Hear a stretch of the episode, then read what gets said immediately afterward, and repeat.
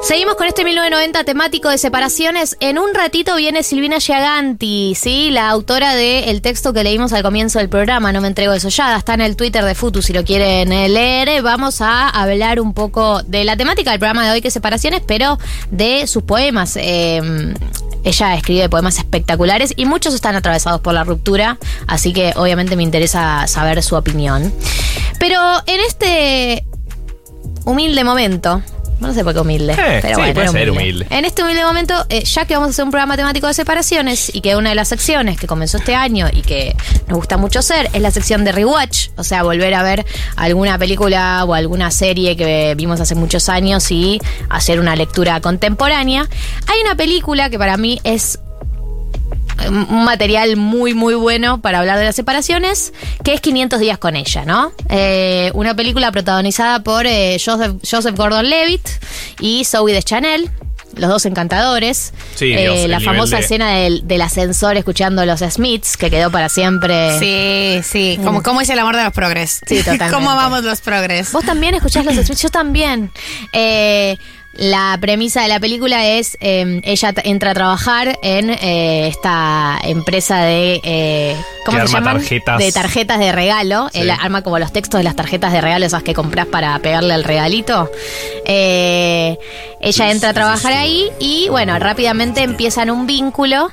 en donde, bueno, él se enamora medio profundamente y ella eh, también, o sea, empieza una relación, pero tiene como va- varias idas y venidas donde él está en una posición de asimetría y de sumisión casi todo el tiempo.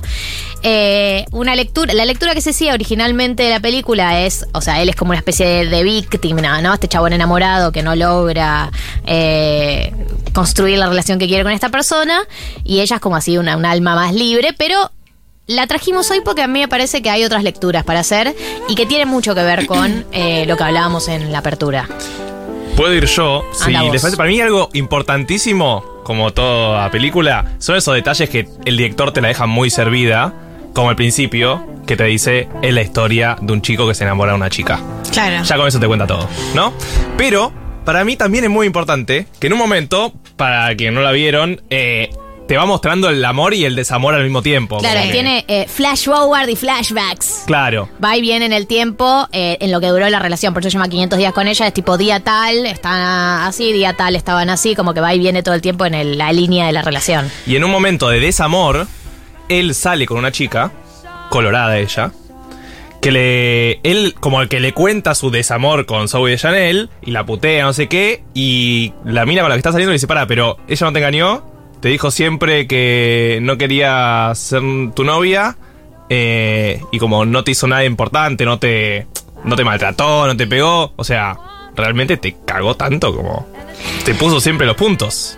Y él dice, tipo, sí, una hija de puta, una cosa así, es como- Cancelada. Sí, se ha cancelado, se ha cancelado Soy de Chanel. eh, pero yo creo que eh, con lo que dice Marto, que finalmente es una de esas preguntas que le gusta a nuestra generación, ¿quién es el verdadero villano de El Diablo Viste a la Pregunta de Moda y de, y de 500 días con ella? Hay algo que, que la película también refleja eh, y es esa simetría en los vínculos sexoafectivos, pero también esta idea de a veces la gente se enamora o se engancha de la forma en la que vos la querés y eso no es culpa de nadie. Y hay algo de ella ama la devoción con la que él la ama, ¿no? Hay- Y, y eso a veces te pasa. Para mí es una cuestión mucho más de suerte, es una cuestión mucho más de azar que una cuestión que puedas controlar. Yo no estoy segura de que uno pueda lograr que una persona se enamore de uno, eh, que es algo que se, se enseñó mucho, ¿no? Es como una idea del amor romántico, como que se puede ganar y vos podés Claro. conquistar a alguien. Sí, él, él la rema, lo intenta La por todos lados y ella nunca lo quiere como él la quiere a ella.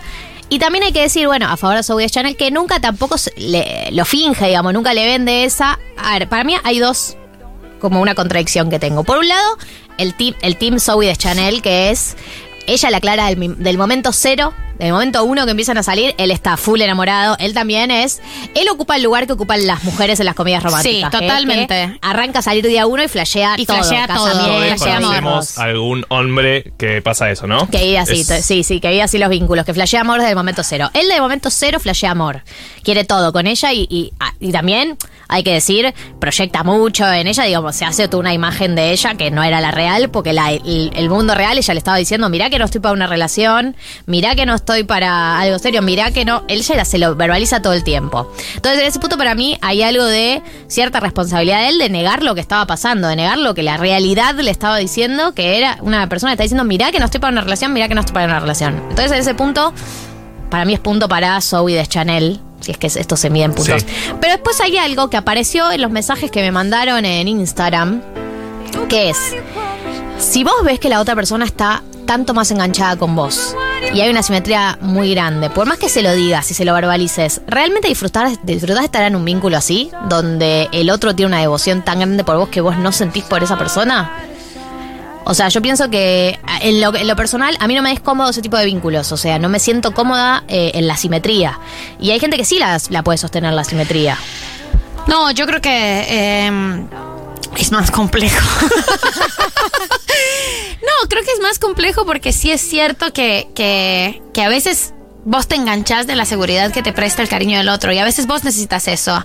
La gente se usa, la, eh, la Bueno. gente se usa Kim. People, people, are using each other.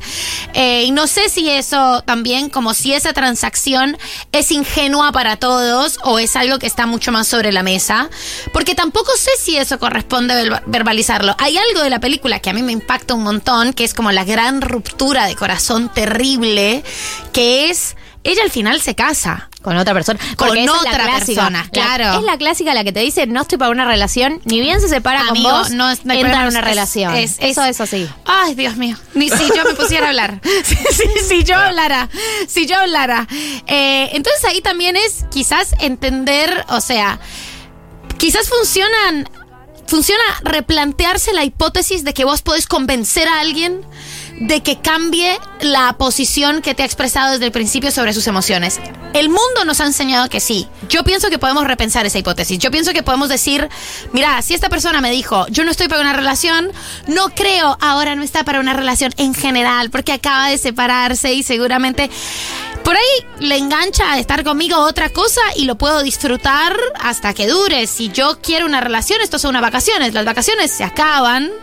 Y ya está, vos no te querés quedar a vivir en Brasil. No, Vos- pero- pero creo que- lo querés hacer, pero eventualmente hay que empacar las ojotas y volver. Entonces, eh, que seas Daniel Scioli. O sea, es muy difícil ese paradigma porque cuando uno está enamorado uno sí cree que puede convencer a la persona y que la persona se va a enamorar de Bueno, uno. pero esa es una, para mí es una construcción más, ing- más ingenua, ¿no?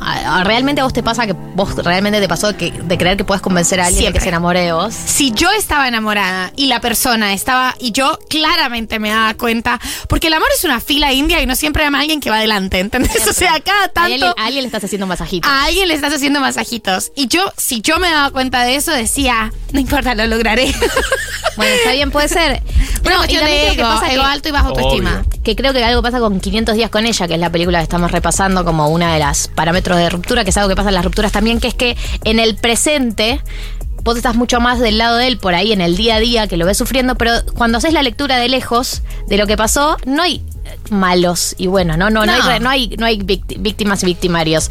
Él negó muchas cosas, él, eh, un nivel de, bueno, la escena que hablábamos con Mechi recién, de, que es la escena más terrible de la película, que es la de expectativas realidad, que él tiene una, ima- una idea de lo que va a pasar cuando va a la fiesta, ella le invita a una fiesta y él dice, listo, me invita a esta fiesta porque Volveremos. quiere Sí, que sí, sí. volvamos, no sé qué, y llega a la fiesta y ya está comprometida con otra persona y lo invitó en plan a amiguis. El nivel de same La, es la escena y encima que te- terrible te, parten la pantalla a la mitad Sí. y vos ves cómo transcurren las dos escenas al mismo tiempo de las dos, los dos mundos posibles que podrían haber sucedido. Eh, te- para mí también es reflejo de lo que pasa en toda la película, que es que él vive constantemente en un mundo Disociado. de. Sí, disociado, Claro. de lo que está pasando. Es que eso Porque además lo que ella le dice, hay muchas señales a lo largo de la película de que la piba está a mitad de camino. Sí, para mí pasa que toda la película está hecha desde la visión de él y incluso el director te lo muestra Claro. como es- explícitamente al principio, como es la historia de un chico que se enamora de una chica y te voy a contar la historia del chico y por eso también está como tan obvio la parte en la que ella fi como parece que está enamorada. Y es toda la visión de él, ¿no? Como esos momentos en los que vos decís, ah, ok, me ama. Y esto está sucediendo. O sea, estamos yendo a branchear juntos. Esto es amor. Eh, también hay que decir que con las expectativas realidad es algo que veníamos con Gali hablando en el auto. La responsabilidad de los amigos. Se entiende, Totalmente. les amigues, se entiende que Tengo vos en una situación así no sos objetive. Aún así, tus intuiciones suelen ser correctas. ¿Cuáles son tus intuiciones? Que te van a romper el corazón. Y tienes una bocha de amigues, no sean esa amiga que dice, nunca no, amiga". amiga, no, re te invita porque te Es re obvio que van- si te invita es porque. es porque te quiere ver. O de sea, si no, ¿por te qué te invitaría? No. Si no, ¿por qué te invitaría está- si no es, se la van a amiga, es la amiga optimista. La amiga optimista, eh, en momentos de dudas sobre vínculos, no sirve la amiga optimista. No. Hay que ser a priori pesimista. Totalmente ves. pesimista. Si tu De intuición. última, sos más feliz. Claro, total, después te Pero sorprendiste porque para bien. es lo que dice María, una tiene una intuición. Una tiene una intuición. Una tiene una intuición de que algo mal está por pasar y viene tu amiga optimista y te dice, no, siempre pensando lo peor vos. Sí, siempre pensando lo peor. Es que yo- La evidencia está a mi favor. A mi favor, seguí esa intuición. Te van a romper el corazón. No vayas a ese cumpleaños porque vas a salir lastimada. ¿Nos pasó?